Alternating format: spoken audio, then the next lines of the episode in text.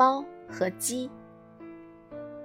一天早晨，猫假惺惺地对一只鸡说：“今天是我的生日，下午我要举行一个生日宴会，真心的希望你们来赴宴。”鸡听到这里，高兴地说：“这么好的事儿，当然要去祝贺了。”猫嘱咐道。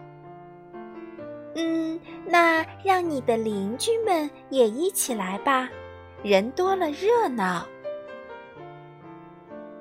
鸡一回到家，立刻通知左邻右舍，约定下午去猫那里赴宴。下午，公鸡搀着母鸡，老鸡抱着小鸡，兴高采烈地来到猫的门前。猫见来了许多客人，心里乐开了花。欢迎大家光临，快进屋吧。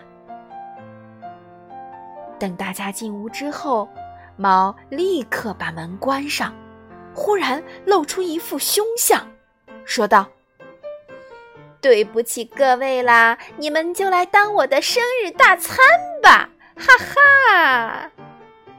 说罢。抓起一只鸡，便大口大口的吃起来。